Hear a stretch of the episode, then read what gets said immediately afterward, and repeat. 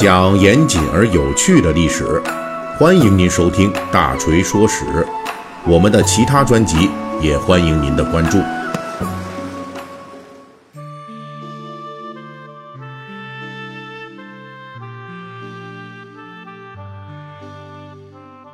今天是大年初五了啊，破五，请财神。大锤呢，在这儿呢，再给大家拜个年。鉴于今年的特殊情况啊，想必各位您在家都憋坏了吧？哈哈，没关系啊，我们大锤呢，干脆也是在家踏踏实实的给大家准备点好听的节目。那么今年是农历庚子鼠年啊，所以本期的大锤说史，我们就继续来聊这过年的事儿。我们就讲啊，关于这十二生肖里边，呃，为何啊它是以鼠为首，子鼠丑牛啊？就这十二生肖里边，它为什么有老鼠？同时呢，又以这鼠啊为第一个，我们就讲一讲这个的历史故事。在这故事开始之前，我要额外插一句哈，此时此刻，我国各地仍然有成千上万的人在坚守着岗位，特别是我们医疗战线的工作者们，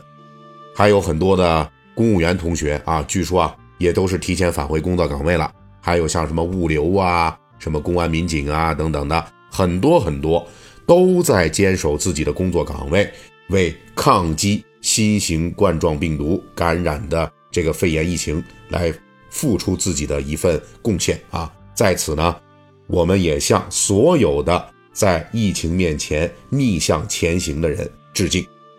好，说起这十二生肖，其实呢，它才是我们身边触手可及的我国文化领域货真价实的一件。历史活化石，关于它的起源啊，学界目前是有很多说法的，包括起源于埃及说，起源于印度说，还有说这中国自产说的等等啊。虽然到目前为止呢，这些说法都没法取得一个定论，但是十二生肖的信仰在我国历史悠久这一点上，那是毋庸置疑的。在大约一千五百年前，南朝的神囧。就写过一首关于十二生肖的诗歌，这个诗歌的内容是这样的：鼠忌生尘暗，牛羊暮下来，虎啸作空谷，兔跃向窗开，龙息远青翠，蛇柳近徘徊，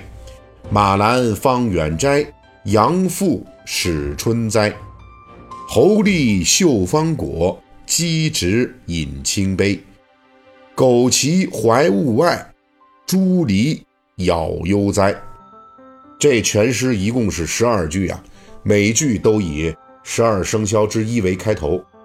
而且每句呢都结合了生肖动物的一些特点来进行描写。比如开篇的“鼠迹生尘暗”啊，就这句，那说的呢就是老鼠的足迹啊，遍布这布满灰尘的桌面之上。桌面灰尘多，就说明老鼠活动的地点是远离人类了。就这一句啊，就把老鼠的胆小谨慎的习性就给勾勒出来了。其实从古代很早的时代开始，人们就跟如今的我们一样，就开始讨论这个问题了啊，十二生肖到底是怎么来的？按照古代学者的考察，一般认为这十二生肖在东汉时代就已经出现了。不过，在现代学者这边呢，这个历史还可以大大的往前推移，因为考古人员在湖北云梦县睡虎地的秦墓中发现了这简牍上啊，就已经有十二生肖用于占卜捉贼的记录了。之后，人们又在更早一些的甘肃的放马滩秦墓中出土的秦简中找到了十二生肖的足迹，这个发现那可不得了啊！因为这里的秦墓啊，经过学者的考察，是战国时代晚期的，比这睡虎地的秦简，它的历史还要久远。也就是说呀，借助现代考古学，我们可以确定，我们如今所熟悉的十二生肖，至少有两千两百年以上的历史。尤其值得注意的是，即便是上溯到了两千两百年前，十二生肖的战国时代的古老版本中。这子鼠仍然是排名第一的。关于老鼠为什么能够在很早阶段就进入十二生肖，并且排名第一，这个问题到目前为止，学界有很多说法，还没有定论。比较流行的呢，就是说这老鼠啊，它之所以能够在十二生肖里边排第一，这很可能是源自史前时代的人们在生产生活中面对老鼠灾害产生的恐惧。这老鼠繁殖力量很强啊啊，能生啊，而且非常活跃，同时呢也不好消灭，还能够盗走粮食。并且损坏这生活生产的用具，所以在史前时代啊，这老鼠就是一大害啊，就一直的能够对原始农业构成较大的破坏。中国先民有可能是出于这种对鼠患破坏力的恐惧，但是呢，又始终拿不出什么好办法来消灭鼠患，于是呢，就将老鼠列入原始宗教的崇拜范围，希望通过祭祀。让老鼠减少破坏，来祈祷丰收，由此就带来了老鼠在原始宗教中的地位上升，最终成为十二生肖之一。关于史前时代古人对老鼠的宗教崇拜，考古工作者曾经在距今六千年的红山文化遗存中发现了雕刻精美的鼠首重形玉，这类玉制品的出现也从一定程度佐证了这种历史片段。那这儿呢，大锤要专门的这个拓展说一下哈。其实这一点啊，是可以在我国民间传说中得到一定的印证的。虽然说这类民间传说不能提供历史的实锤证据，但是呢，它能够提供一些历史文化传播的间接证据。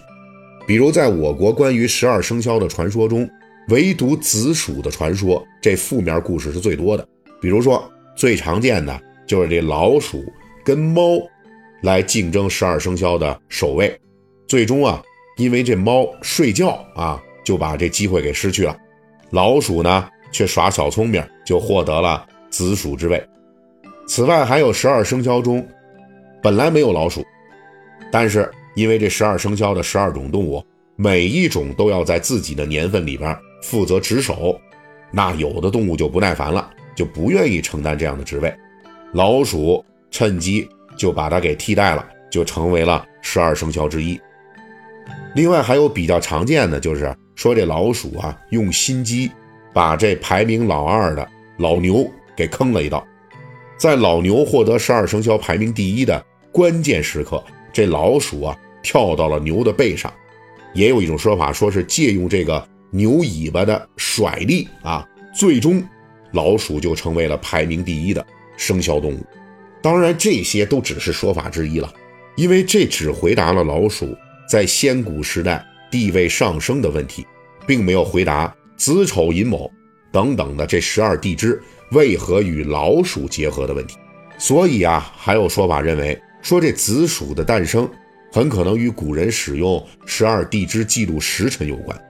因为古人所说的子时是在半夜，大致就相当于现在咱们晚上的。这个二十三点到次日的一点左右啊，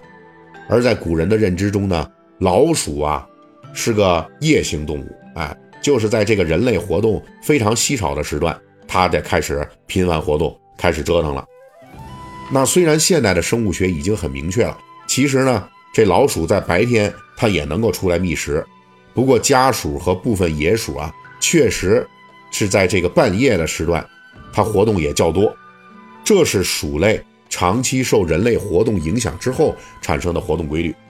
因为老鼠比较胆小啊，对吧？所以呢，它就想就是尽量的能够躲着点人，哎，所以等人睡着的时候，它才出来。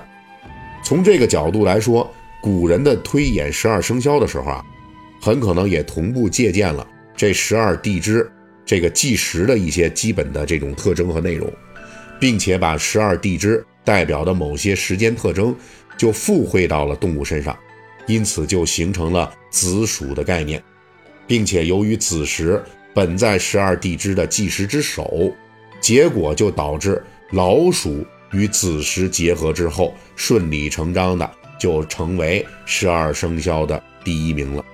此外啊，还有诸如原始社会的这部落图腾延续之说啊。也就是说，这老鼠等等十二生肖，原来本是这远古时代中原部落的旗帜象征，